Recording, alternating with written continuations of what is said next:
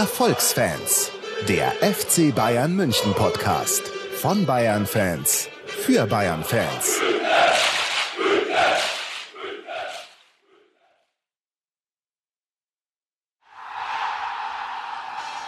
Alle Informationen rund um unseren Podcast findet ihr unter www.erfolgsfans.com. Erfolgsfans, der FC Bayern München Podcast. Von Bayern Fans für Bayern Fans. Wir haben Donnerstag, den 13. März 2013. Das reimt sich ja fast. Wir nehmen die 32. Folge der Erfolgsfans auf und heute können wir endlich mal wirkliche Erfolgsfans sein. Denn frei nach Uli Hoeneß, ich zitiere, The Trend is your friend und wir spielen seit drei Wochen schönen Dreck, spielen wir endlich mal nicht so gut. Wir haben was zu meckern. Wir können jetzt die Erfolgsfans raushängen lassen und uns beschweren. Und mit wem würde ich lieber meckern, mich beschweren, aufregen, einen Shitstorm starten, als mit meinem guten Freund und Podcast-Kollegen Nico Emig. Servus, Nico. Servus. Können wir überhaupt mit frisch neu gewählten Papst jetzt einen Shitstorm starten? Einen Shitstorm starten, so wie du das gerade formuliert oh hast. Oh Gott, hör mir auf mit, der, mit dem frisch neu gewählten Papst. Gegen den würde ich ja persönlich schon gleich mal einen Shitstorm starten. Aber lassen wir das. Es ist schon wieder auch gerade so eine erzkonservative. Äh, ich, ich, würde, ich, ich würde es wirklich vorziehen, dass, dass wir darüber nicht reden. Okay, gut. Sonst muss ich ausrasten. Okay. Okay. äh, nicht ausrasten tue ich, äh, dass wir jetzt äh, bei Bitlauf sind.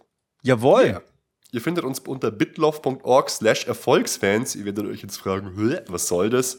Äh, bei Bitlauf kann man unsere Folgen jetzt als Torrent runterladen. Finde ich irgendwie cool. Legal Torrent nutzen, das ist ja, ja schon mal geil. Aber es ist ja auch cool, wenn, wenn Leute uns illegal weiterverbreiten. Ja, ihr könnt ich uns meine, in das allen geht zwar Formen. eigentlich nicht. Hey, genau, ladet uns bei Sharehostern hoch. Haut uns auf Wares-Seiten. Jawohl. Das würde mir gefallen, weil dann ist man, dann weiß man, man hat es geschafft, man ist wirklich berühmt und die Leute wollen den Content. Wir sind ja auch völlig lizenzfrei, also als wir sind. Genau, die wollen nicht nur für den Content nicht zahlen, sondern die wollen den Content illegal runterladen. genau, nur aus Prinzip. das ist das geile Gefühl. Ich will es aus Prinzip illegal, auch wenn ich es gratis auf legalen Weg bekommen will. Ja, das macht nichts. Das gefällt genau. mir. Falls ihr euch wundert, wir nehmen heute am Donnerstag auf, weil wir eben das Champions League-Spiel Bayern gegen Arsenal noch mitnehmen wollten, weil wir gesagt haben, Bayern gegen Düsseldorf gibt jetzt nicht so viel her und deshalb nehmen wir heute auf und nicht am Montag und ich denke, das war auch eine richtige Entscheidung, wenn man sich das Arsenal-Spiel angeschaut hat. Und was wir jetzt machen, wir schauen einfach zurück auf Bayern gegen Düsseldorf, Bayern gegen Arsenal, wir haben unsere Facebook-Frage, ein paar News und eine kleine Vorschau. Jawohl. Insbesondere, es ging ja nicht jetzt im Nachhinein nur um das Arsenal-Spiel, sondern es passt ja alles mal wieder so in ein tolles Gesamtkonzept. Dass diese ganzen Gegentore jetzt alle ge geflogen sind, getroffen wurden, dass. Ähm ja, es ist schon krass. In den letzten beiden Spielen haben wir vier Gegentore bekommen. Ja, unfassbar, oder? Seltsam. Uns ging halt in Hoffenheim los mit dem schlechten Spiel. Dann in Düsseldorf, Mai haben wir noch 3-2 oder gegen Düsseldorf noch 3-2 gewonnen und dann gegen Arsenal 0-2 verloren. Krass. Mhm. Ja, würde ja, ich nochmal mit dem blauen Auge davongekommen jetzt aus dieser Phase, aber es ist auf jeden Fall wert, dass wir die jetzt nochmal genauer betrachten. Ähm, wie gesagt, eben mit diesem Düsseldorf-Spiel. Ich fand ja eigentlich, das ging gar nicht so schlecht los. Wenn man jetzt mal vom Losgehen redet bis zur 16. Minute. Aber ich war eigentlich gar nicht so unzufrieden. Nee, im Prinzip war es äh, ein typisches Spiel. Wir hatten viel mehr Chancen. Ich glaube, 15 äh, Chancen von uns, zwei vom Gegner. Die haben halt beide Tore reingemacht. Aber wir waren halt insgesamt nicht so gut wie sonst und wir haben individuelle Fehler gemacht. Und das ist ungewöhnlich für uns. Ja, das ist richtig. Es war tatsächlich eigentlich für Düsseldorf alles dabei, was es braucht, um Bayern zu schlagen. Selber maximale Ausbeute, Ja. minimale Ausbeute vom Gegner. Ähm, aber nichtsdestotrotz haben wir es trotzdem gewonnen. Ja, das Gute war, also wenn man das Positive sehen will, wir liegen zweimal hinten und Ja. schaffen es zweimal das Spiel zu drehen. Ja, man kann da jetzt immer so anführen, letztes Jahr hätte man so das Spiel noch verloren oder unentschieden Ja. gespielt oder was auch immer. Aber ähm, ja, ist auf jeden Fall gut, dass es eben gut ausgegangen ist. Wäre es normal, wär's normal Ja. gelaufen, hätten wir das 5-0 gewonnen bei den Chancen. Ja, und ich bin froh, dass tatsächlich dieses Arsenal-Spiel da jetzt noch hinterhergeschoben worden ist, weil sonst hätte man vielleicht gedacht, ja, das war jetzt irgendwie ein Ausrutscher oder so. Aber sogar der Uli hat es erkannt und hat gesagt, das ist ein Trend. Und deswegen ist es gut, beides gut ausgegangen, aber eben trotzdem Hinweis genug, dass man sozusagen mal die, die äh, ja, Sachen, die hier im Argen liegen, mal analysiert. Ja, dann gucken wir uns doch einfach als, als allererstes tatsächlich mal das Düsseldorf-Spiel an, bevor wir Ja. in die Gesamtanalyse gehen. Also aufstellungsmäßig war eigentlich nicht viel Neues, aber Boateng war halt im Spiel statt Dante. Mhm. Martinez äh, saß auf der Bank und ansonsten, ja, Mandzukic hat halt wieder gestürmt. Und ja, wie du schon gesagt hast, es ging eigentlich los wie immer. Wir haben gedrückt, wir hatten ein paar Chancen, aber dann ein Novum in der 16. Minute macht Bolli, ein sehr lustiger Name übrigens, es 0-1 für Düsseldorf. Und das war dann schon, ja, weiß ich nicht, so eine Zäsur im Spiel, weil danach hat man gemerkt, haben wir uns schon schwer getan. Ja, also ich fand, das Tor war zwar jetzt nicht irgendwie großartig herausgespielt, also der ist irgendwie so zweimal über den 16er gewandert, der Ball einmal auf die linke Seite vom Neuer und dann wurde es eben zurückgeköpft auf den Bolli und dann hat er ähm, mit, mit, äh, mit dem linken Fuß den reingemacht. Aber nichtsdestotrotz finde ich, wenn der Ball sozusagen zweimal Gegenspieler, also unsere Abwehrspieler passiert, da muss dann tatsächlich einfach äh, interveniert werden. Dann muss man das einfach abwehren können. Und das hat mich dann schon einfach ein bisschen geärgert, weil es sich tatsächlich zu dem Zeitpunkt noch überhaupt nicht angekündigt hatte. Ja, das stimmt. Ich fand, es war immer, ging wie immer los. Ribery und Alaba auf der linken Seite haben gut zusammengespielt. Ribery hat auch anständig Action gemacht zu dem Zeitpunkt noch.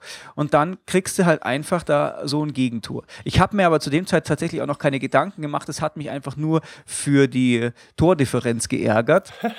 Ja, das stimmt. Ja, so arrogant Aber- muss man schon sein als, als Bayern-Erfolgsfans, dass einen sowas dann schon ärgert, gell? Ja, ja, ich meine, Gegentor hinten liegen ist immer schlecht. Und äh, es ist auch so, der Jupp hat es gesagt, die sind keine einfachen Gegner. Die haben ja gegen Dortmund auch unentschieden, glaube ich, gespielt. Das ist tatsächlich nicht so leicht, gegen, gegen so eine Mannschaft zu spielen, die vermeintlich so nominell auf dem Papier einfach so schwach ist. Mei, die haben halt einfach jede Chance reingemacht. Ja.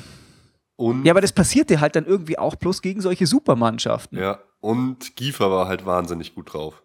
Ja, das braucht es immer gegen Das, Bayern momentan. Das muss ja. sein. Und das ist, ich, ich glaube, da freut sich auch jeder Torhüter so drauf auf das Spiel gegen Bayern. Da kann ich mich auszeichnen. Da heißt es dann hinterher immer, oh, Leno überragend, Kiefer überragend. Da, da können sie sich immer auszeichnen.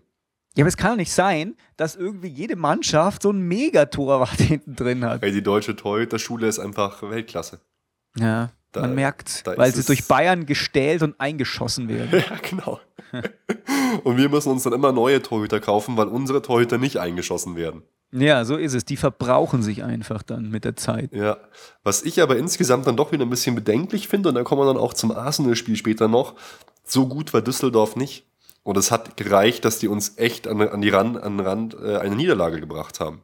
Das war jetzt nicht, dass Düsseldorf weder offensiv noch defensiv überragend gespielt hätte. Ja. Aber es hat gereicht. Fand ich Ja, äh, schon ein bisschen bedenklich. Und gut war halt für uns, dass wir vor der, vor der Pause direkt noch das 1-1 gemacht haben. Ja, auf jeden Fall.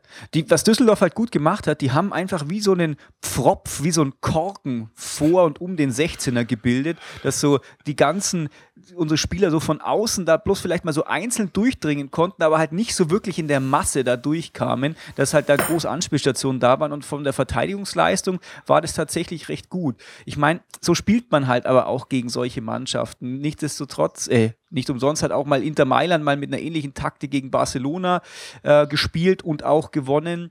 Oder was hat man noch? Ja, Chelsea gegen Bayern war auch ähnlich. Ja, So muss man es halt tatsächlich machen und da kann man denen auch überhaupt keinen Vorwurf machen. Und wie gesagt, die 45. Minute dann 1-1 von Müller war total wichtig, dass das auch zu diesem Zeitpunkt dann kam. super, wieder toller Pass von Lahm. Der gibt ja auch Vorlagen momentan noch und nöcher. Also Ja. der begeistert mich sowas. Der, der ist so on fire. Der ist defensiv stark, offensiv stark. Also super Lahm. Total Ja. begeistert.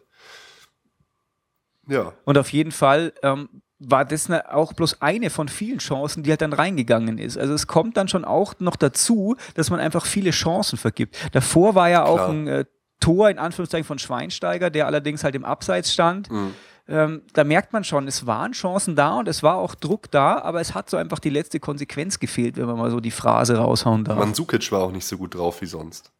Der, Ja. der hat auch irgendwie mehr vergeben und wurde dann auch folgerichtig in der 60. Minute ausgetauscht für Gomez. Hat mir gefallen, dass der Jupp früher gewechselt hat.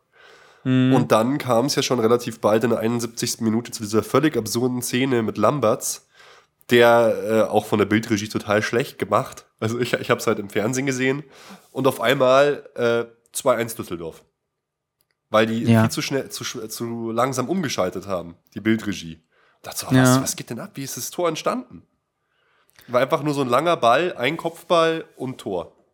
Ja. Ja, ich war da gerade Kaffee holen zu der Zeit. ich, ohne Scheiß, ich bin gegangen, stand 1-1, kam wieder, stand 2-2. Habe ich mir gedacht, oh, nicht viel verpasst. Ja, und äh, was bei der Szene, was ich noch ansprechen möchte, mein Gott, wir kritisieren ja und beleidigen ja niemand, aber es, was mir auffällt momentan, ist, dass Alaba einfach nicht gut drauf ist. Weil in der Szene Okay. hat er das Tor eigentlich auch verschuldet, weil er die Abseitsfalle aufhebt. Bei dem Kopfball, die Abseitsfalle war gestellt und er hebt sie halt, ich glaube, drei, vier Meter auf. Und nur so Ja, also ich- konnte das entstehen und der Alarm hat sich danach, das sieht man auch, tierisch aufgeregt über einen Alaba. Ja, also ich fand, der Alaba hat gut angefangen. Ich fand so, die, die erste Hälfte der ersten Halbzeit war tatsächlich einigermaßen gut. Da hat er mit Ribéry und Kroos eben ja eigentlich viele Szenen gehabt, die man so kennt, halt möglichst auch in diesem Klein-Klein und so. Aber es ging meiner Meinung nach dann tatsächlich, wurde es immer schlechter. Ich habe gerade mal mit einem Auge gespickt, der hat beim Kicker 4,5 bekommen. Ja, gut, so das im, ist ja, ja. ja. So im Gesamten hätte ich ihn nicht so schlecht gesehen, weil ich fand die erste, sagen wir mal, die ersten 20 Minuten tatsächlich gar nicht so mies. Aber jetzt, wo du es auch sagst, es stimmt schon, dass wenn man jetzt gerade auch noch das Arsenal-Spiel im Hinterkopf hat, dass da so ein paar Szenen dabei waren, die dann eher unglücklich, schrägstrich vielleicht überfordert gewirkt haben. Ja, das Tor geht auf jeden Fall auf seine Kappe. Und was mich auch gewundert hat, auch das möchte ich ansprechen, Manuel Neuer. Ähm, üblicherweise kommt er bei so einer Szene raus. Der Lamberts geht allein auf den Torhüter zu. Es sind nur drei Bayern-Spieler da, kein anderer vom, von Düsseldorf. Und er bleibt quasi auf der Linie, kriegt den, Ja. kriegt den Ball, der relativ nah neben seinem Körper ist und versucht mit der Hand zu klären. Mhm. Also auch da hat er eine sehr unglückliche Figur gemacht, habe ich äh, so gesehen auf jeden Fall. Also dieses Tor würde ich, äh, naja, der, Kopf- das Kopfballduell wurde- ist verloren gegangen, aber zuallererst Alaba ankreiden und dann Neuer. Ja. Das Gute war halt, wir haben sofort eine Reaktion gezeigt, weil Pizarro äh, kam und äh, der hat sich gleich gut eingeführt und zusammen mit Ribery quasi das 2-2 gemacht und das war extrem wichtig. Genau, da bin ich dann auch wieder eingestiegen.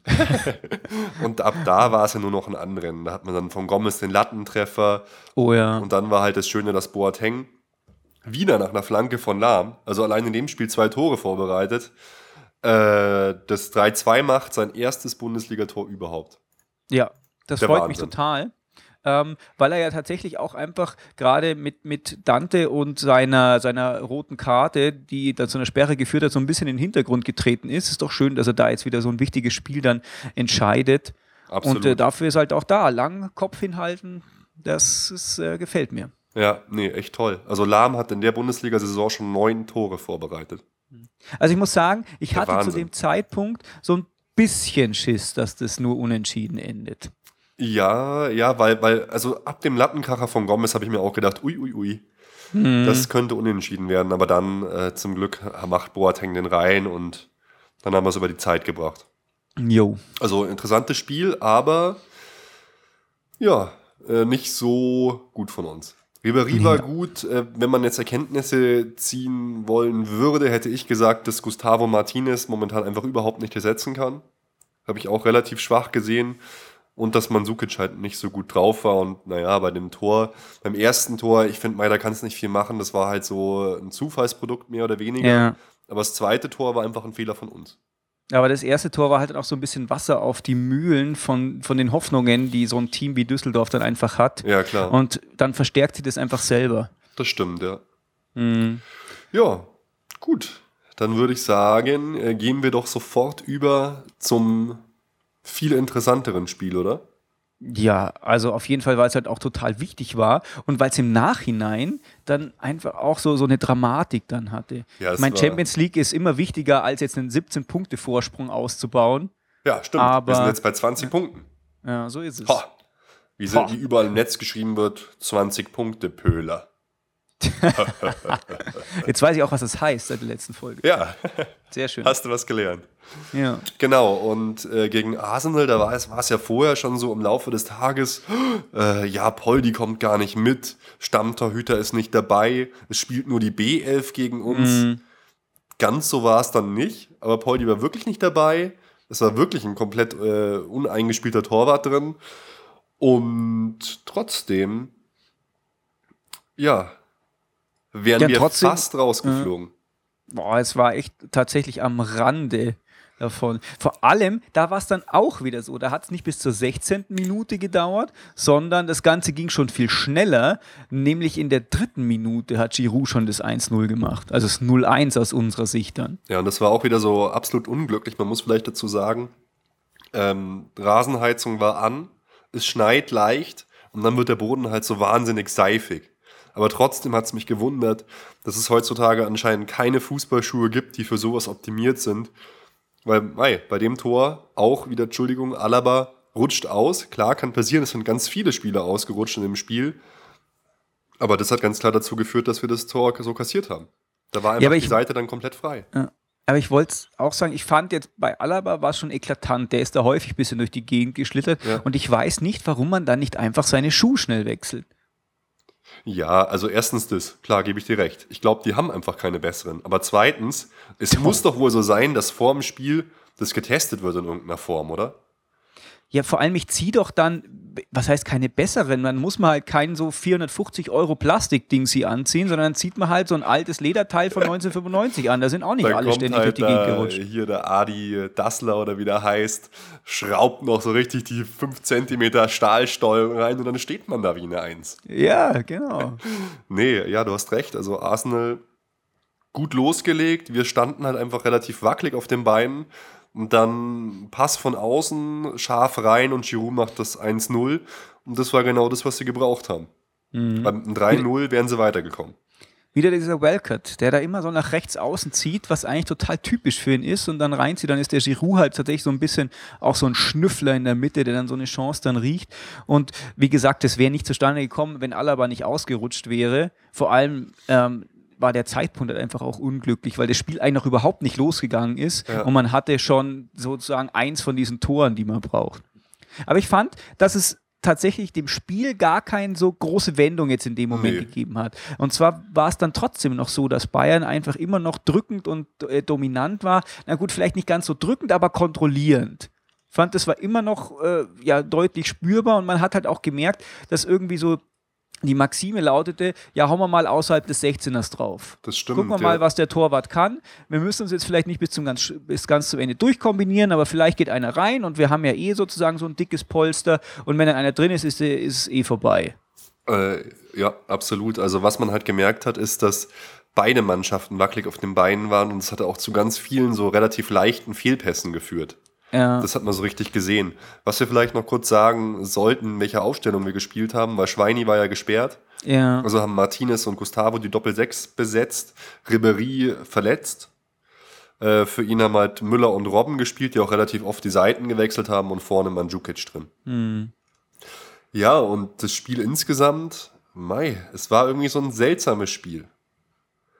Was ich weiß nicht, ob dir das auch aufgefallen ist, zumindest der Unterschied ähm, zu anderen Spielen. Und ich fand jetzt in dem Spiel war es, finde ich, extremer, vielleicht war das die Abwesenheit von Ribéry geschuldet, dass Kroos und Mandzukic und Müller tatsächlich noch öfter auf einer Linie waren und Kroos auch sogar häufig vor Mandzukic stand, als es sonst der Fall ist, wenn Ribéry mit da ist. Vielleicht, äh, also ist dir das auch aufgefallen? Ja, das stimmt, das war, war auf jeden Fall so. Weil ich finde, vielleicht gibt der Ribéry tatsächlich da einfach noch ein bisschen, ein bisschen mehr, mehr Stabilität, ein bisschen mehr Sicherheit, weil mir hat es manchmal ein bisschen planlos gewirkt, wo der Groß da rumstand. Ja, das, Das, ja, das fand ich nicht so gut, dass dann manchmal einfach so unstrukturiert und irgendwie nicht zusammenhängend die, die drei auf einer Linie waren und dann Groß manchmal so weit vorne. Der hat dann ge äh, gepresst anstatt Mandzukic und so. Das, Das fand ich manchmal ein stimmt, bisschen ja. eigenartig, ja. Groß hat ähm, gerade im offensiven Gegenpressing oft so eine Stürmerrolle eigentlich eingenommen als Ja. vorderster Mann. Ja. Vielleicht war das eine Ansage, dass er dann eben die Bälle gut verteilen kann, weil um halt, um halt Ribéry ein bisschen zu ersetzen, weil Robben halt nicht so dafür bekannt ist. Und ich muss auch sagen, Robben kann Ribéry auf der Position tatsächlich nicht ersetzen. Er ist einfach anfälliger für Ballverlust, ähm, hat halt den Vorteil, dass, es, dass er halt relativ schnell ist, aber häufig dauert es einfach zu lange, wenn der die Bälle verteilen müsste und so. Das ja. hat mir dann wieder nicht so gefallen. Der Ribéry ist da schneller, der kann auch auf klein-klein mal kurz einen Ball irgendwo durchstopseln und der Robben, wenn der mal in Fahrt kommt und so, das ist dann schon in Ordnung. Aber gerade diese, diese Anfälligkeit für Ballverluste und also Drucksituationen, das hat mir jetzt in dem Spiel bei Robben überhaupt nicht gepasst. Da hat der Ribéry tatsächlich einfach schon gefehlt, wenn man es so sagen kann, oder zumindest für Fall. die Anlage des Spiels hätte ein Ribéry tatsächlich da sehr gut getan. Boah, bei dem Spiel gibt es irgendwie so viel zu sagen. Ich versuche, dass ich das mal alles so ein bisschen äh, auch chronologisch nochmal hinbekomme. Also was du gesagt hast, ich glaube, äh, dass es auch gar nicht so sehr, äh, diese, diese ungewohnte Konstellation, gar nicht so sehr daran lag, dass Ribéry nicht dabei war, sondern vielmehr, dass Schweini gefehlt hat. Weil der normalerweise im gesamten Mittelfeld und auch da vorne alles diktiert und die Ordnung gibt. Ja, ich muss sagen, äh, ist natürlich so, aber ich fand, in dem Spiel kannst du das tatsächlich schon machen, wenn du gegen so eine Mannschaft spielst, die so offensiv stark ist, weil dann puffert sozusagen diese Zweikampf- und Balleroberungsstärke von Luis Gustavo das halt ein bisschen ab. Ja. Andere Mannschaften, die ja, vielleicht jetzt so vom Typ Dortmund, vom Typ Barcelona sind, die halt einfach nach Ballverlust sofort wieder auf die Ballführenden pressen. Da brauchst du halt jemanden wie Schweinsteiger, der halt einfach so, äh, ja, Pressing-resistent ist. Das habe ich jetzt neulich irgendwo gelesen. Oh. Und das ist halt Gustavo nicht so. Aber in so einem Spiel, fand ich, hat man das jetzt nicht so extrem gemerkt, auch wenn natürlich ein intakter Schweinsteiger äh, gerade in Offensivsituationen schon noch mal eins oben drauf gesetzt hätte mit seiner Übersicht, mit seiner äh, Verteilungsstärke. Schweini ähm, Schweini hat an allen Ecken und Enden gefehlt, einfach um dem Spiel eine Struktur zu geben, auch am Ende, um das souveräner zu machen, meiner Meinung nach. Das stimmt, ja. Am Ende gebe ich dir völlig recht, aber ich glaube, mit Schweinsteiger wäre das nicht anders ausgegangen, weil die Chancen waren eigentlich schon auch da. Ja, klar. Also üblicherweise, ich meine, weil wir hatten ziemlich viele Torschüsse. Das resultierte, glaube ich, auch darin, was mich gewundert hat, normalerweise kombinieren wir uns ja relativ klein-klein in den Strafraum, versuchen auch viele Flanken und so. Es ist wohl die Maxime ausgegeben worden, haltet mal aus der Entfernung drauf. Gerade ja. Groß hat das gemacht, wahrscheinlich wegen dem rutschigen Platz auch, da werden die Bälle schön schnell. War vielleicht auch in einer gewissen Art und Weise äh, ungewohnt für uns. Zu Robben, ja. zu Robben wollte ich noch was sagen, weil du hattest vorhin so unglaublich viel gesagt. Äh, er, er, kann Ribery als Vorbereiter in keinster Weise ersetzen. Also diese, diese Sachen, die der Ribery halt macht, mal wirklich die Leute aussteigen lässt und dann von der Grundlinie aus in die Mitte passt, das kann ein Robben schon gar nicht, weil er keinen rechten Fuß hat. Das ist auch so ein Thema, das hat mich in diesem Spiel wieder unfassbar aufgeregt. Zwei Szenen. Einmal die Szene, Robben kommt von, äh, von links, zieht nach rechts rein, alles ist frei, weil man merkt, er kann nicht schießen, weil er keinen rechten Fuß hat und gibt weiter auf Groß, der aus einer schlechteren Position schießen muss. Und das zweite, Robben läuft allein auf den Torwart zu, wird so ein bisschen nach außen gedrängt und ich wusste schon, es wird nichts, weil auch so kommt er in keine Schussposition. Mhm. Er hat wirklich nur die eine mögliche Schussposition. Er kommt von rechts, zieht nach links und schießt dann. Und das ist, ich finde, das ist echt ein scheiß Gefühl, wenn du siehst, dass ein Stürmer von dir oder ein Spieler allein aufs Tor zuläuft, läufst und du weißt, er hat jetzt nur noch den Außenriss zur Verfügung und das wird eh nichts. Und du hast genau gesehen, dass der Torwart das auch wusste. Der ist stehen geblieben. Was macht Robben? Lupft ihm so hoch äh, rein. Ja. Oh, also für die weniger informierten Zuhörer muss man vielleicht sagen, der Arjen Robben hat natürlich schon einen rechten Fuß, aber den benutzt er halt meistens nicht. Ne, den benutzt er nie. Das ist ja. auch was, was mich, äh, was mich, das ist mir unverständlich, dass man das nicht in irgendeiner Form trainieren kann. Dass, äh, also selbst wenn ich meinen, meinen, taub, meinen tauben rechten Fuß nehme mit beiden Händen und dann gegen den Ball trete, ist es besser als oft die Schüsse, die er mit dem Außenriss versucht. Das kann doch nicht sein. Bei Alaba ist es fast ähnlich krass und das hat mich in dem Spiel auch geärgert. Die haben nur den linken Fuß. Nur. Mhm. Die können beide mit rechts nichts machen. Ja, dann schau dir mal drauf. Das gibt's schau dir doch an, gar nicht. Wenn du an den Spieler den zweiten funktionierenden Fuß hinschraubst, wären groß, was da dann für äh, Kracher rauskommen können. Ja. Aus dem Stand, aus dem Lauf, äh, egal ob nach links oder nach rechts ziehend. Das also, das wäre so vielleicht die Wunschliste naja, das, für das kann die doch, nächste Saison. Das kann doch nicht sein, dass, dass, dass ein Spieler so gut ist, dass er nur mit einem Fuß besser ist als ein Spieler, der vielleicht ein bisschen schlechter ist, aber zwei Füße zur Verfügung hat in seinem Repertoire. Mm. Na, auf jeden ja. Fall hat es mich äh, tierisch geärgert. Ja. Ja, Aber wie gesagt, also ich fand, es war dann trotzdem so ab der 15. Minute tatsächlich einfach wieder die Souveränität da, es waren Chancen da, es waren auch so richtige, oh, das war jetzt sauknapp Momente da. ja, und Arsenal hatte überhaupt keine Chancen. Muss man ja auch sagen. Die haben zwei Torchancen gehabt eigentlich. Und beides waren Tore. Aber es war halt tatsächlich einfach viel so Entfernungsschüsse, viel Flanken aus dem, äh, aus dem Halbfeld. Das verstehe ich zum Beispiel auch nicht. Normalerweise in den letzten Wochen haben wir Flanken geschlagen von Lahm, hast du ja vorher auch schon angesprochen. Die waren einfach schön, die waren ähm, bis fast an die Grundlinie runtergerannt oder zumindest äh, einigermaßen in die Richtung. Und jetzt war tatsächlich schon häufig Meter weit vorm 16er wurden da Flanken reingeschlagen. Und das verstehe ich nicht gegen so eine Mannschaft, die vielleicht einen untrainierten Torwart drin hat, Ja. aber halt auch einfach große Innenverteidiger, die da eigentlich ähm, ja über jeden Zweifel erhaben sein sollten. Das verstehe ich tatsächlich nicht. Ja, es war, es war wirklich ein bisschen ein komisches Spiel. Und das ist auch was, was mir zu denken gibt. Arsenal war kein guter Gegner an dem Tag. Die waren nicht gut. Das ist es. Die waren einfach nicht gut. Wir waren auch nicht so gut, aber die waren nicht so stark. Wäre jetzt dann ein stärkeres Team gewesen, ui, das hätte übel ausgehen können.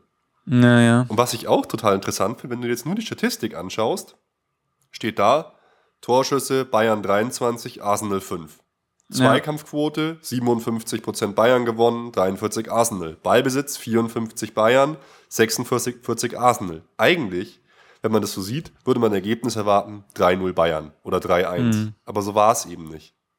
Ja, das ist ja auch so ein bisschen der Trend, der die Seltsames letzten Spiel. Wochen war, Ja. dass einfach trotz der harten Fakten, der harten Zahlen, trotzdem dann ja so ein komischer Murks im, in der Retrospektive dann rauskam, das dann jetzt zu Arsenal tatsächlich zu einer Niederlage geführt hat. Ähm, weiß ich nicht, ob sich das vielleicht von selber kuriert, wenn man einfach jetzt mal eine von 19 Chancen dann doch mal reinmacht. Weißt du, dass es dann wieder so einen selbstverstärkenden Effekt gibt. Wenn wir jetzt nach fünf Minuten später ein Tor geschossen hätten, wäre das Spiel anders ausgegangen. Natürlich wäre es dann anders ausgegangen, am besten Fall 1-2, aber es wäre halt sozusagen nicht im Nachhinein so dieses, oh, oh, Achtung, es war super sauknapp und alles gewesen. Ja, und dann kam es halt, wie es kommen musste, in der 85. Minute Kopfballtor. Ja. Relativ absurdes, weil der Spieler so weit unten war und quasi so auf Brusthöhe eh schon so ein kleiner Spieler ein Kopfballtor macht. Und dann hatten wir noch acht Minuten zu überstehen. Es gab noch ein bisschen Slapstick. Neuer hat sich so auf den Ball geworfen und äh, Aber man merkt jetzt schon, wir sind jetzt so ungefähr, sagen wir mal, das letzte Zahl, die ich genannt habe, war 15. Minute, Ja. zur 85. gesprungen, weil es tatsächlich zwischendrin einfach ja immer das Gleiche war. Jetzt nicht unbedingt ähm, alles gleich schlecht, aber es war halt einfach durch Souveränität von Bayern, aber eben auch durch fürchterliche Ineffektivität von Bayern Genau, geprägt. Und das war tatsächlich 70 Minuten am Stück so. Ähm, und es war alles noch in Ordnung, war alles noch in Ordnung. Und du sprichst es an, 2-0, Koscielny, Kopfballtor. ja. Eine Sache vorher vielleicht noch zu erwähnen. Martinez hat seine dritte gelbe Karte bekommen, ist im Viertelfinale gesperrt. Und das ist echt ziemlich dämlich, weil die gelbe Karte war idiotisch. Und ich hatte das Gefühl, er hat es gar nicht gecheckt, dass er jetzt gesperrt ist fürs nächste Spiel, weil der war so, ach ja, Business as usual. Meine gelbe Ja. Karte. Ja. Aber keine Ahnung. Und dann hatten wir halt die acht Minuten noch vor uns. Aber da, auch da gab es eigentlich keine richtigen Chancen mehr für Arsenal, oder? Eine Abseitssache, die gab es noch, die eigentlich kein Abseits war. Oh ja, stimmt. Das Ja. stimmt, ja. Aber dann haben wir es relativ äh, professionell gemacht und haben einfach an der Eckfahne unsere Erfahrungen ausgespielt, haben den Ball gehalten, Müller, Robben und Lahm und so und dann haben wir es überstanden. Und man muss wirklich sagen, überstanden. Ich habe jetzt gerade nochmal äh, ihm nachgelesen wegen, wegen äh, Martinez, der sich die gelbe Karte geholt hat, weil ich habe mir gedacht, hm, vielleicht wird die irgendwann gelöscht oder so. Aber die Nee. werden nicht gelöscht. Die werden nur nach dieser Gruppenphase nicht einmalig gelöscht, gelöscht. Und dann äh, nimmt man sie mit. Also, naja. Was soll man machen? Äh, Besser was? als Die dass er werden im nur nach Finale der fehlt. Gruppenphase einmalig gelöscht. Wie bitte? Die werden noch nicht nach der Ru- Gruppenphase gelöscht. Weil, wie, wie hätte sonst Schweini jetzt gesperrt sein können? Das ist jetzt Achtelfinale. Das erste Spiel nach der Gruppenphase war das Ach so. Hinspiel. Hm. Werden gar nicht gelöscht, glaube ich. Ja, dann werden sie tatsächlich gar nicht Oh Gott, gelöscht. aber nicht, dass wir jetzt hier gefährliches Halbwissen erzählen. Sowas mag ich ja, nicht. ja. Na, auf jeden Fall. Naja, auf jeden Fall werden sie nicht gelöscht, egal wann sie vorher gelöscht oder nicht gelöscht wurden. Auf jeden Fall werden sie es jetzt nicht. Ja, Und ähm, besser, als dass er im Finale dann fehlt. genau. Also, wir sind immerhin im Viertelfinale. Ja. Gut. Und ich würde sagen, wenn wir jetzt in die Analyse gehen, um zu schauen, äh, woran lag es denn, dass wir so schlecht gespielt haben oder dass wir verloren haben, da können wir doch gleich mit der Facebook-Frage einsteigen Jawohl. und da unsere Meinung mit eingehen, äh, einbringen. Geil. Weil die Facebook-Frage war, eine ganz schöne Zitterpartie. Wir verlieren 0-2 zu Hause und kommen glücklich ins Viertelfinale. Unsere Facebook-Frage diese Woche, woran lag's? Haben wir zu locker gespielt? Und welche Mannschaft wünscht ihr euch fürs Viertelfinale? Alter, ging die ab, die Frage. diesmal. Wirklich? Nicht zu fassen. 500 Leute von euch haben sie gelesen. Krass. Wahnsinn. Und hey, wir schreiben was und 500 Menschen lesen es. Ich fühle mich wie. Gott. Oder wie Gomez. geil. Wie Papst. Ja, genau. Okay. Ähm, der Benny sagt, man merkt, dass Schweinsteiger gefehlt hat. Mehr muss man gar nicht sagen. Ja, ich finde, da hat er recht. Du hast gesagt, man hat es gar nicht so gemerkt, aber ich fand Schweini. Wenn, Nee, das habe ich nicht gesagt. Ich habe gesagt, es hätte zu keinem großartig anderen Ergebnis geführt. Ähm, ich finde, man hat es schon in Offensivsituationen gemerkt. Ich finde, wenn in seltenen Fällen, wo dann Arsenal mal offensiv war, war Gustavo tatsächlich gar keine von seiner ganzen Spielanlage und seiner Charakteristik her keine so schlechte Wahl. Ja, Schweini war halt auch in letzter Zeit äh, wahnsinnig gut drauf, fand ich. Stark. Äh, aber was man auch sagen muss, meistens fällt einem erst auf, wie geil Schweini ist, wenn er nicht dabei ist. Ja. Weil er halt wirklich so wie so ein, wie so ein äh, Taktgeber, wie so, wie, wie heißt dieses Ding, dieses Ein am Schrittmacher. Klavier. Ach so. Was? Ein Metronom. Ich hätte jetzt einen Genau. Schrittmacher oder ein Metronom. Ein Metronom, Nein, der diktiert Metronom. einfach das Tempo vom Spiel. Der nimmt das Tempo raus, nimmt es rein und es fällt, fällt einem gar nicht so, so auf. Mhm. Aber Nach Belieben. wenn er weg ist, dann fällt es einem auf. Und ich finde wirklich, hier hat unser Leader, unser Schweini auch mit seiner Erfahrung gefehlt, auch gerade am Ende, dass wir sowas wie das zweite Tor halt nicht mehr kassieren. Mhm. Ich weiß nicht. Der Sascha macht es ganz kurz und knapp, woran es lag, am Hinspielergebnis und welchen Verein er sich wünscht. Alles bloß kein Juve. Und ja, das ist auch ein Punkt mit dem Hinspielergebnis. Ich glaube, ich finde es, und jetzt äh, kommt der Tiefenpsychologe Nico, unterbrech mich, wenn ich Scheiß erzähle, aber stell die Situation der Spieler vor. Wir haben 20 Punkte Vorsprung. Ich glaube, das ist auch was, dass du in die Spiele schon ganz anders reingehst. In dem Spiel, in dem es gezählt hat gegen Borussia Dortmund, DFB-Pokal, da waren wir super. In den Spielen, wo wir jetzt eh schon wissen, wir sind fast sicher Meister. Also wir haben Champions League Qualifikation haben wir ja schon geschafft. Äh, drei Spiele müssen wir noch gewinnen, dann sind wir Meister. Wo nimmst du die Motivation her? Und jetzt gewinnst du 3-1 in Arsenal und fürs Rückspiel sagt dir eigentlich schon jeder, du bist weiter. Auch da ist die Motivation wieder nicht so da und ich denke, das ist wirklich so, dass es ein bisschen so war. Ja, wir haben, wir müssen ja nicht so. Ich weiß es nicht. Ja, doch, es ist auf jeden Fall so. Toni Kroos hat ja zum Beispiel auch gesagt, ja, wir haben uns irgendwie einfach zu sehr darauf verlassen, dass wir schon irgendwann ein Tor schießen. Die haben einfach gedacht, stimmt, das ja. passiert dann einfach so von selbst, weil es halt die ganze Zeit so war. Also, Trend ist your friend, sage ich da nur. Ja, normalerweise ist Und- es ja auch so. Irgendeiner wäre normal reingegangen bei so vielen Ja. Torschüssen.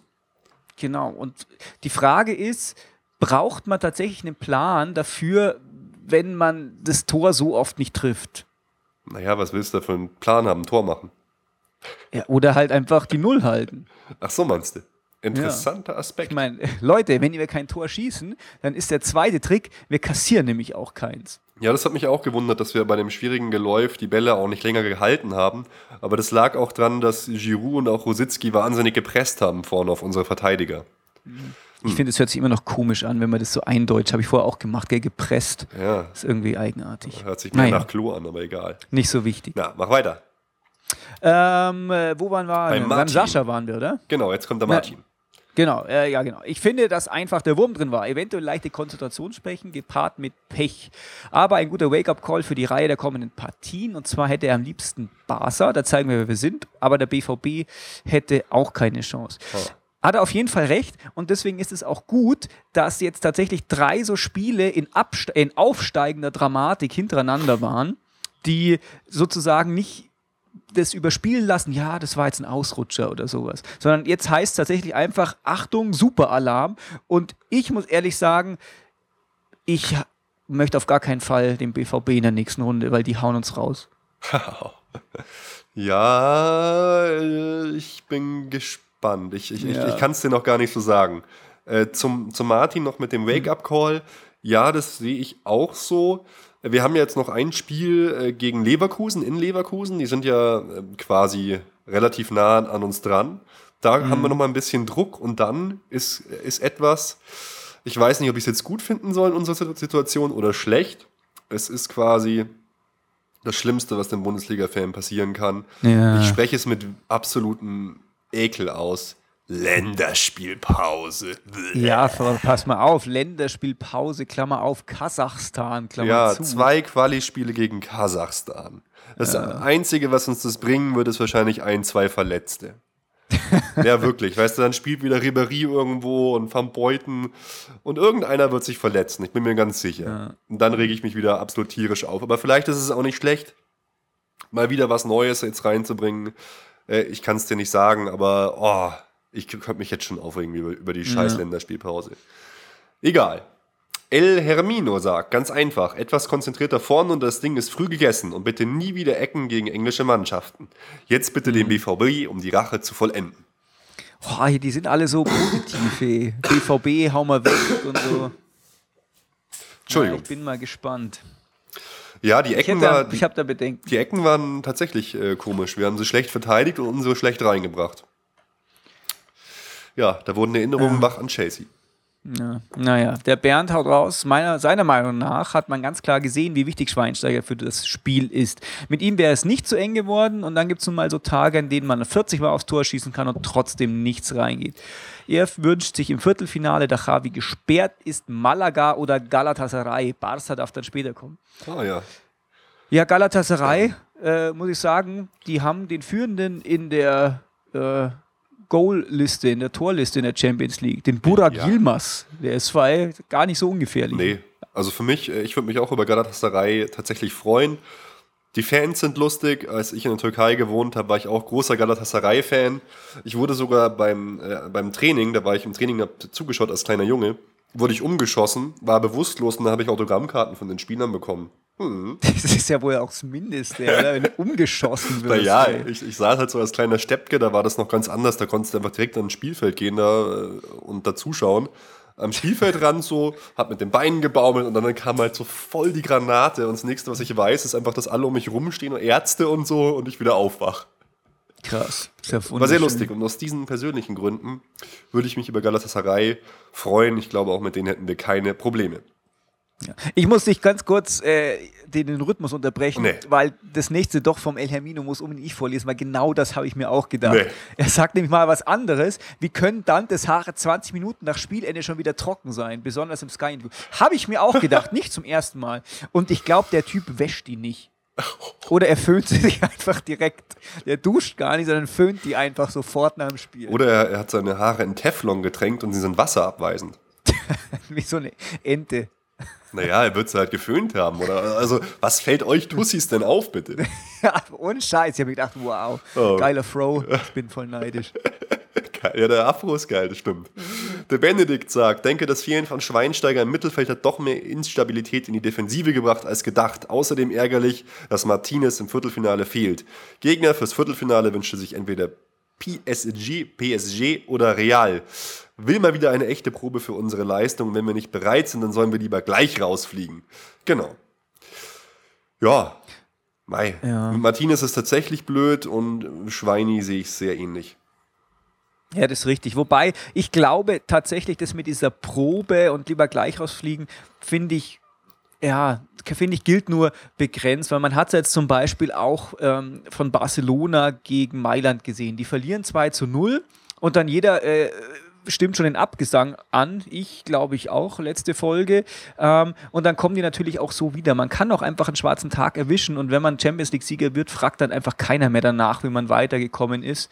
Und ähm, ich glaube, dass es wirklich so ist wie Barcelona vor zwei Jahren war es, glaube ich, wo die einfach so wie ein heißes Messer durch kalte Luft gehen und die Champions League gewinnen. Ja. Das ist einfach selten. Ja. Und man muss einfach mit diesen Ups und Downs so ein bisschen kämpfen. Deswegen gibt es ja auch Hin- und Rückspiel in sowas und es ist halt nicht so kein so ein super K.O.-System.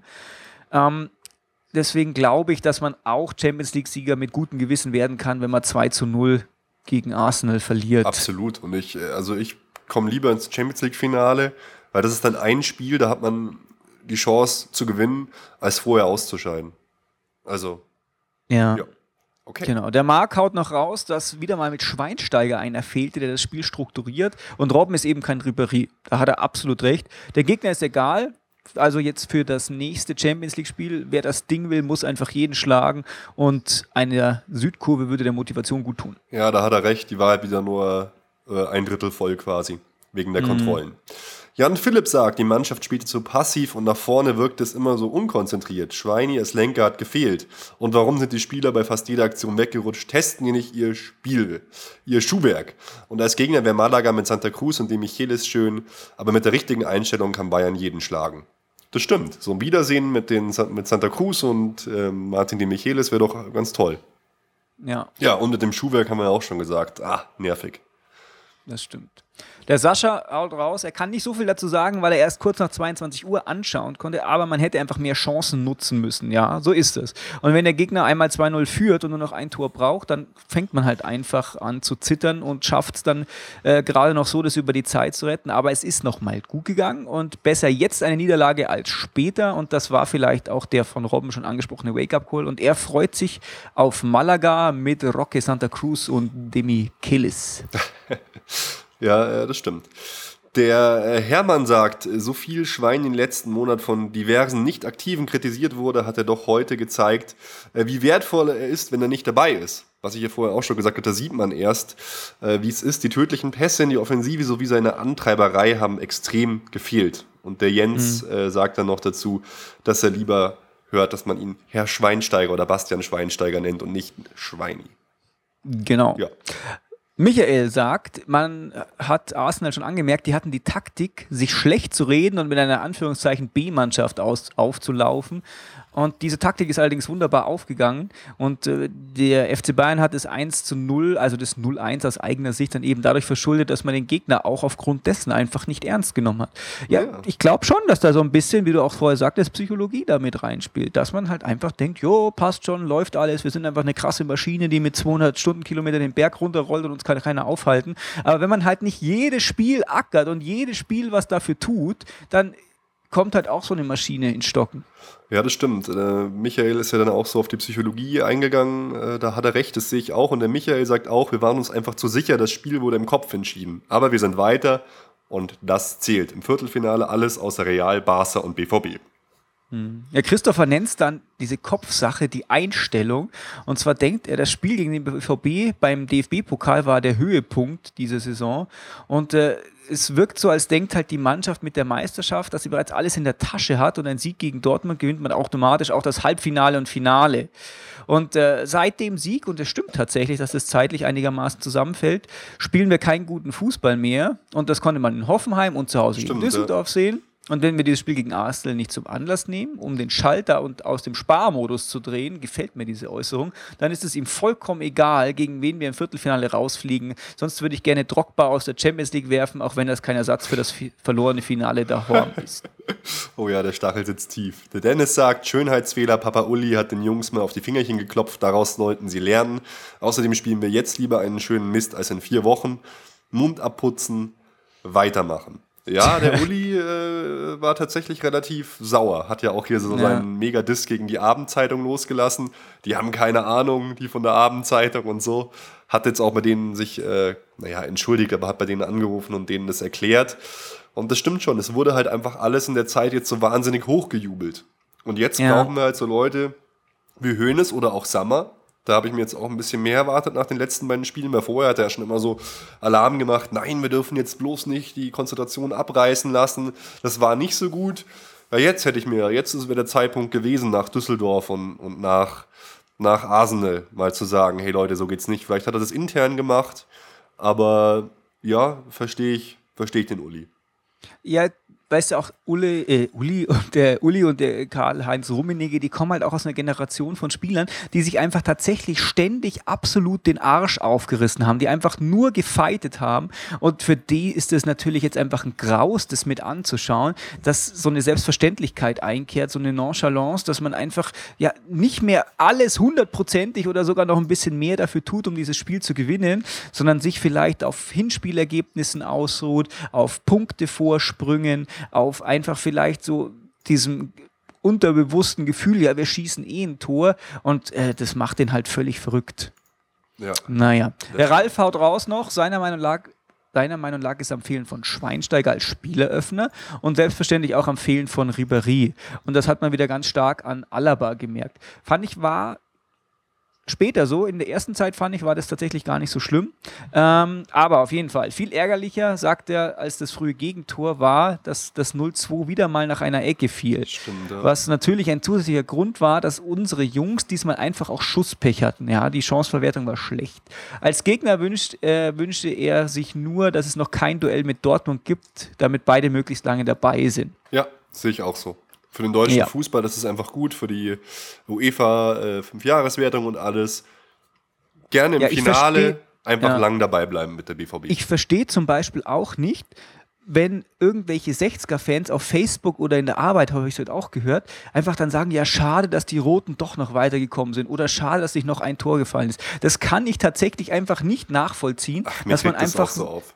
ja, dass man einfach da einfach so destruktiv ist, anstatt in einem für einen, einen Verein zu sein, der die eigene Stadt repräsentiert und der in einem äh, Verein, äh, nicht in einem Verein, sondern in einem Wettbewerb spielt, mit dem man überhaupt nichts zu tun hat. Ja, das dass man da nicht einfach sagt, ja komm, mir ist das völlig egal. Ich will ja gar nicht, dass die sagen, boah, Bayern geht alles, gewinnt alles. Aber dass man dann noch so destruktiv ist, das finde ich einfach, das ist einfach nur peinlich und einfach auch charakterlich total schwach. Ja, das habe ich mir auch gedacht. Ähm, als, Gel als Gelsenkirchen Schalke 04 ausge rausgesch ausgeschieden ist, relativ unglücklich. Natürlich war ich dafür Schalke. Ich will, dass jeder Ja, deutsche Verein weiterkommt. Und dann, was sehe ich auf Twitter und überall im Internet? Lauter so Posts wie, ach, ist das schön, Gelsenkirchen von, von den BVB-Fans. Mein Das Gott, die Idioten. Ja, Meine Fresse, ihr habt verloren in der Bundesliga, heult doch. ja. Also ich verstehe das tatsächlich. So ein lächerlicher Schwachsinn. Ich, natürlich bin ich vom BVB. Ja. Klar, bin Ja. ich bin genauso BVB-Fan, wie ich Schalke-Fan bin. So, jetzt kurz und knapp, Andreas, jetzt kann Messi oder sonst wer kommen, hauen sie alle weg. Das Das gefällt mir bam einfach. Ja, genau. Ähm, äh, ähm, die Martina sagt, dass Javi Martinez und Luis Gustavo im zentralen Mittelfeld fand sie gar nicht so schlecht und es sind etliche Angriffsversuche der Gunners doch im Ansatz bereits unterbunden worden. Fand ich auch. Aber insgesamt passt die Kombination nicht so gut zusammen. Insgesamt hat der gestrige Abend das bestätigt, was wir schon alle wussten. Voraussetzung für ganz oben ist das Antreten in absoluter Bestbesetzung und in Topform. Alles in Schutt und Asche zu reden, nach der gestrigen Vorstellung halte ich aber auch für vollständig übertrieben. Auch die andere europäische Konkurrenz hat ihre Schwächen, sogar Barca. So ist es. Ja, interessante Meinung äh, von ihr. Besonders äh, lustig, aber dass Lahm ja gesagt hat, wir gewinnen jetzt Spiele von der Bank. und jetzt, jetzt halt sowas. Aber ich finde auch, Leute, es ist nicht der Untergang des Abendlandes. Wir Nein. müssen den Ball mal flach halten. Jetzt schauen wir mal, was wir gegen Leverkusen leisten. Da sollte ein Unentschieden oder ein Sieg her. Dann ist erstmal die Länderspielpause und dann gucken wir weiter.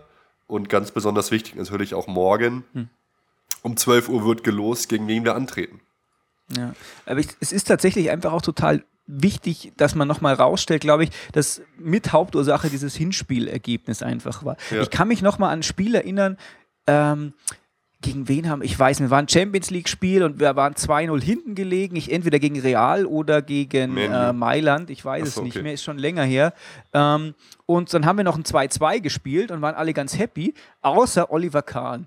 Der hat damals gesagt, ich hätte lieber 2-0 oder 2-1 verloren, weil dann hätte die Einstellung im Rückspiel Ah, wenigstens das, gestimmt. das war gegen AC Mailand, da hat Van Beuten zwei Tore gemacht. ah, damals. ja, genau, genau, von Beuten. ja, und dann wir sind nämlich ausgeschieden dann. ja. Ja. Genau. Und das ist tatsächlich was, was, was ich so schnell nicht dann vergessen habe und jetzt immer noch mir bei solchen Gelegenheiten ins, ins Gedächtnis kommt, weil es einfach wirklich so ist. Wenn Ja. man weiß, wo man muss Vollgas geben, dann macht man es halt auch. Ja. Ja, interessant. Vielen Dank für so viele Meinungen. Äh, Wir haben unsere ja immer mit einfließen lassen. Äh, Genau. Ja, spannend, aber noch eure An Ansätze zu hören. Ich glaube auch, dass wir jetzt nicht äh, alle schlecht reden sollten. Unter normalen Umständen, auch bei dem Chancenübergewicht und so, hätten wir das wahrscheinlich gewonnen. Aber So mei, sehe ich das auch. mei, man verliert halt mal ein Spiel. Und jetzt, Nico, wen wünschst du dir denn morgen als Gegner? Ähm, also, man muss da abwägen. Ich glaube, Dortmund gefällt mir aus verschiedenen Sachen nicht. Einmal, weil ich ähm, Angst habe, dass die uns schlagen. Nicht, weil ich sie finde, dass ich finde, dass sie momentan einfach so gut sind und besser, sondern weil ich glaube, dass jetzt gerade mit diesem Trend so ein bisschen Angst dazukommen könnte. Oh, Dortmund, das Gespenst aus der Vergangenheit und sowas. Finde ich, fände ich nicht gut. Ich fände Barcelona auch nicht gut, weil die einfach stark sind. Ich fände gut. Paris wird mir gefallen. Aha. Mir würde würde mir mir wird Juventus Turin gefallen. Ich hätte Bedenken bei Real, da habe ich noch keine Meinung dazu. Und Malaga und Galatasaray, das wären halt so die Clubs, wo man sagt, ja, ähm, die nimmt man, weil sie halt nominell sozusagen die Schwächsten jetzt in diesem, ja, in diesem, in dieser Achtergruppe sind. Ja. Und wie schaut es bei dir aus? Also, ich bin tatsächlich immer so, ich will die vermeintlich schwächsten Gegner haben. Ich will einfach die größte mögliche Chance haben, dass wir weiterkommen. Mhm. Ich will Titel, mir ist es egal wie. Also würde ich mir wünschen, Malaga oder Galatasaray, sowas. Okay, aber du musst natürlich auch sehen, stell dir mal vor, Malaga spielt jetzt gegen Galatasaray. Dann haben wir auf jeden Fall einen von diesen vermeintlich Schwächeren später. Und wenn jetzt wir gegen Malaga spielen und Real gegen Galatasaray, fliegen beide sofort raus, weißt du? Ja, ja, stimmt. Ja. Das ist aber, aber trotzdem, äh, jede Runde weiter ist wichtig, finde ich. Und deshalb Ja. wünsche ich mir jetzt nicht den ganz großen Brecher. Also ich Ja. würde mir Barca fürs Viertelfinale wünschen oder sowas. Aber was ich auch sagen muss, ich habe vor keinem Angst da. Ich habe Angst vor Dortmund irgendwann. Ich habe jetzt im nächsten Spiel Angst vor Dortmund, aus den Gründen, die ich vorher schon genannt habe. Ich habe Angst vor Dortmund im Finale, weil da alles passieren kann. Im Halbfinale wäre es vielleicht ganz gut. Ja, wer, wie man auf jeden Fall nicht unterschätzen sollte, ist Juve. Ja. Weil die sind wirklich auch sackstark momentan. Ja, das stimmt. Aber ja, ich. Mai. Mai. Schauen wir mal, ich würde mich freuen, wenn es kein zu starker Gegner wird, sage ich mal. Ja. Also aus dem Weg gehen will ich auf jeden Fall jetzt erstmal Barca, Mai Real, Mai. Ich weiß nicht. Ich will einen schwachen Ja. Gegner haben. Punkt. Fertig. Okay. Oder einen vermeintlich schwachen Gegner. Ja. Real haben wir halt immer ziemlich gut im Kasten, weil Schweinsteiger ist einfach die perfekte Kontereinheit zu Cristiano Ronaldo. Der ist dann einfach wie nicht existent. Ja. Ähm, von daher, Interessant ist halt einfach, äh, dass kein englischer Verein mehr im Viertelfinale ist. ja, Das ist schon krass. das stimmt. Die Fünfjahreswertung Das- wird immer deutscher. Das Schade, dass jetzt rein. Schalke raus ist. Ja, das hätte nicht sein müssen. Sonst wären wir, ich meine, jetzt sind wir quasi Nummer zwei. Spanien hat Real, Barca und Malaga drin und wir haben halt Bayern, Dortmund drin. Ja. Genau. Ja, spannend. Morgen, Schöne Sache. morgen werden wir mehr wissen. Genau. Lass uns zu den News kommen, weil du hast da was rausgesucht, was ich einfach mega geil finde. Ja, ich auch. Äh, ob das, ja, zum Beispiel im Arsenal-Spiel wäre es perfekt gewesen. So Situationen, äh, wie am Ende, als der Neuer sich auf den Ball wirft und so Tumulte gibt, das wäre perfekt gewesen. Und die Rede ist von der sogenannten Ref-Cam. Und das gibt es Genau. im Rugby und wir werden es in den Shownotes verlinken. Da hat der Schiri eine Kamera auf, auf die man live schalten kann. Und sind Wie geil ist das, oder? Das sind irgendwie so die geilen Eindrücke, auch gerade wenn du siehst, wie die kommunizieren, die Spieler miteinander. Ja. Mit einem Das Schiri. ist, m- ich habe das angeschaut und es ist einfach, ist absolut der Wahnsinn. Das, ich bin mir hundertprozentig sicher, dass das nicht in den nächsten zehn Jahren im Fußball Einzug halten wird, weil halt die Leute dann jammern, ja, und dann kann man aber so sagen, ja, der hätte das doch eigentlich sehen müssen, Das das dieses. Foul oder was auch immer. Aber es ist, es ist einfach total geil. das wird nie kommen, weil dann kann der, Ja. der Schiri nie wieder behaupten, ich hat es nicht gesehen oder schlechte Sicht gehabt. Aber es ist so geil, wir verlinken es in den Shownotes, schaut es euch mal an. Einfach was für eine Perspektive das ist. Du bist wirklich mittendrin, statt nur dabei, Ja. auch wenn das so ein platter Spruch ist. Beim Rugby, Aber was ich- ja, ja. Hau rein. Beim Rugby passt es vielleicht einen Tick besser, weil der Schiri da näher ist und es ja oft auch diese äh, intensiven Situationen auf einem Punkt gibt. Ich meine, beim Fußball wird es relativ oft so sein, dass der Schiri halt einfach irgendwo hinterher rennt und nichts nicht viel bringt. Aber manchmal gerade so Mauer wird gestellt, die Kommunikation der Spieler nach dem Tor. Ich glaube, das wären wahnsinnige Einstellungen. Boah, weißt du, was ich geil fände? Nicht beim Schiri, sondern beim äh, Torwart, wenn der das aufhält. Da- Das kannst du nicht machen. Das finde ich. Wieso? Ja, kann, kannst du Der- nicht getrauert. Gut, äh, bei hier, äh, beim äh, Herrn Tschech, Tschech kann man das eh vielleicht merken, machen. Da Bauen wir einfach mal eine GoPro auf den Kopf. Ja, wollte ich auch gerade sagen, genau. Das wird der eh nicht merken. Das wird, was das für geile Szenen wären, wenn der Ball dann so ankommt. Naja, schade. Zukunftsmusik. Ja, äh, eher nicht. Aber äh, schaut es euch mal an, das ist wirklich sehr, sehr spannend. Und dann noch was äh, fürs Auge, was wir entdeckt haben, und zwar heißt das Ganze thebeautifultable.com. Wir werden es auch verlinken und da wird die Bundesliga-Tabelle mal komplett anders aufbereitet, in so einem Art Farbe-Morse-Code. Genau. Ist jetzt So schwierig, es das tatsächlich zu aus. erklären, aber schaut es euch mal an, weil es ist sehr spannend und interessant. Genau. Also die Lesbarkeit, naja, hat Vor- und Nachteile. Man sieht schnell, wann, wo, wie gewonnen wurde und mit welchem Genau. Abstand. Aber man sieht halt zum Beispiel nicht, auf welchem Platz man sich gerade befindet. Aber ich finde es einfach total cool, weil es mal ein ganz anderer Ansatz ist und nicht einfach immer das Gleiche. Man muss nicht immer alles so machen, wie es alle machen. Das stimmt, ist mal was Neues. Ja. Und dann noch eine Kleinigkeit.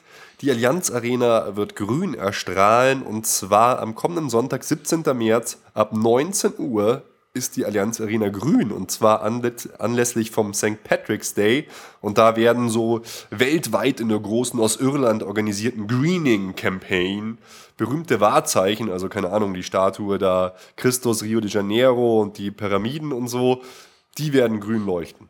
ja. Irgendwie witzig. Ja, dass sie nur angestrahlt Ja. wird, in Anführungszeichen. Also nicht, dass sie da extra diese Leuchtkissen da grün erstrahlen lassen. Das ist nämlich technisch gar nicht möglich. Nee. Ähm, und es ist, glaube ich, auch bloß die eine Seite, gell? Ja, aber es würde sich eh jetzt mal anbieten, dass die langsam LEDs da einbauen. Ja, in allen Farben. Ja, und dann könnte man so Pong spielen auf der Allianz Arena. Oh, das wäre cool. Wäre fett, wären so Pixel. Ja. Das stimmt. Oder man könnte einfach die Auflösung vergrößern und die Spiele von innen direkt da drauf projizieren direkt. Das wäre geil. Das fänd ich gut. Oh, das wäre mal, das wär mal episch. Von draußen Ja. kann man dann das Spiel live sehen. Genau, das Allianz sind die Arena Ideen. 2.0. Und das wollen ja auch die Leute, weißt du, die sagen, ja, dann guckt ja keiner mehr, aber die kommen doch dann dahin. Ja, klar. Und ja, geil. Nico, Geschäftsidee. Jawohl. so läuft's. Zack. Morgen bauen wir's. Gut, äh, dann würde ich sagen, sind wir durch mit den News und äh, als Vorschau können wir jetzt nur ein Spiel besprechen, nämlich am 16. März spielen wir in Leverkusen. Ja, das wird auch schwierig. Auf jeden Fall. Ja, das waren ja, das war doch das Spiel, vor dem Ribery noch gesagt hat, wir können ohne Niederlage Meister werden Genau. beim Hinspiel. Und dann kam Leverkusen. Ja, sowas sollte man nie sagen. Und jetzt äh, ist noch nicht ganz sicher, ob Ribéry fit ist. Aber es sieht wohl ganz gut aus. Heute hat er leichtes Lauftraining gemacht. Ja. Naja. Wann ist dann eigentlich Champions League wieder? Äh, da wird gelost und dann ist Champions League erst wieder im April, Oh, glaube das ist spät. ich. Ähm, Das ist spät. also ich 4. April und 11. Ja. April. Ja. So ungefähr. Ah, ich sehe es gerade. 2. 3. April, Oh. äh, Quarterfinal, First Leg, 9. 10. April, Quarterfinal, Second Leg. Jawohl, da lag ich ja gar nicht so richtig, äh, gar nicht so richtig richtig, aber auch gar nicht so wahnsinnig gar falsch. Nicht mal so, Eigentlich du nur ein rum, das Tag. war jetzt gar nicht mal so richtig. Nee, aber es, es, es war richtig, die Tendenz hat gestimmt. Das stimmt, das ist richtig. Hey, weißt du, was ich Bock hab? Ich fand unsere, unsere Tipps, die wir immer abgegeben haben, äh, super Ja. cool. Und ich würde Ja. sagen, wir machen jetzt mal Folgendes. Ja. Wir tippen jetzt live in der Sendung, posten das auf Facebook und fragen auch unsere Hörer um ihre Tipps. Und nach dem Spiel, in der nächsten Sendung, schauen wir mal, wer richtig lag. Geil. Und vielleicht können wir dann so ein kleines Game draus machen. Genau, und den Tagessieger, vielleicht errät es ja jemand komplett richtig und Ja. er ist dann der super Experte und was weiß ich, wir lassen uns was einfallen, oder? Der Erfolgstipp. Genau. Also ich schreibe jetzt mal der so, schreibst, okay. Live-Erfolgstipp. Wie Genau. Und wenn ihr, geht's? ja, ja, erzähl. vielleicht kann man mal was verlosen dabei. Ja. Vielleicht der, Wenn der, der, der am meisten Spiele richtig getippt hat, kommt mit uns ins Stadion oder irgendwie sowas. Das wäre fett. Das wäre geil, ja. Wollen wir das gleich so rausblasen? Blasen wir so Oder raus. lassen wir, den, wir lassen wir den Gedanken noch eine Woche reifen? Okay. Aber das Lassen wäre wär, wär ja schon mal äh, eine gute Sache. Genau. So, wie geht das Also. Spiel Bayern 04 Leverkusen, FC Bayern München aus? Das Nico tippt. Ruben Nico tippt. tippt. Doppelpunkt. Was tippt ihr? Was meint ihr, groß geschrieben? Also, Nico, leg dich fest. Zeig dein Expertentum. Jetzt können wir es nämlich auch manifestieren, unsere Tipps. Ja, das stimmt. 0-0. Null. Null. Wow. Nico, Der Wahnsinn. Ruben tippt 1 zu 2. Ich glaube, wir können den Trend noch nicht stoppen, dass wir Gegentore kassieren. Aber ich glaube, wir sind heiß und wir werden gewinnen. Ich glaube, dass Kiesling ein Tor schießt. Leider. Weil das Ja. ist bei mir auch so eine familiäre Sache. Meine Frau ist großer Kiesling- und Leverkusen-Fan und ja, der Shit trifft irgendwie immer. Letztes Jahr war Ja. ich dann noch im Stadion bei dem Spiel. Sehr Haben wir 0-2 verloren. okay, dann poste ich das jetzt. Haus raus. Wir werden sehen, Das gefällt mir. Das kann ich auch gleich verlinken. wer der wahre Experte ist. Okay, so, Nico. Refresh. Schön war's. Wo ist der Erfolgstipp? Jawohl, ich hatte viel Spaß. Ich auch. Äh, bis nächste Woche. Auf Wiedersehen. Ciao. Alle Informationen rund um unseren Podcast findet ihr unter www.erfolgsfans.com. Erfolgsfans, der FC Bayern München Podcast. Von Bayern Fans für Bayern Fans.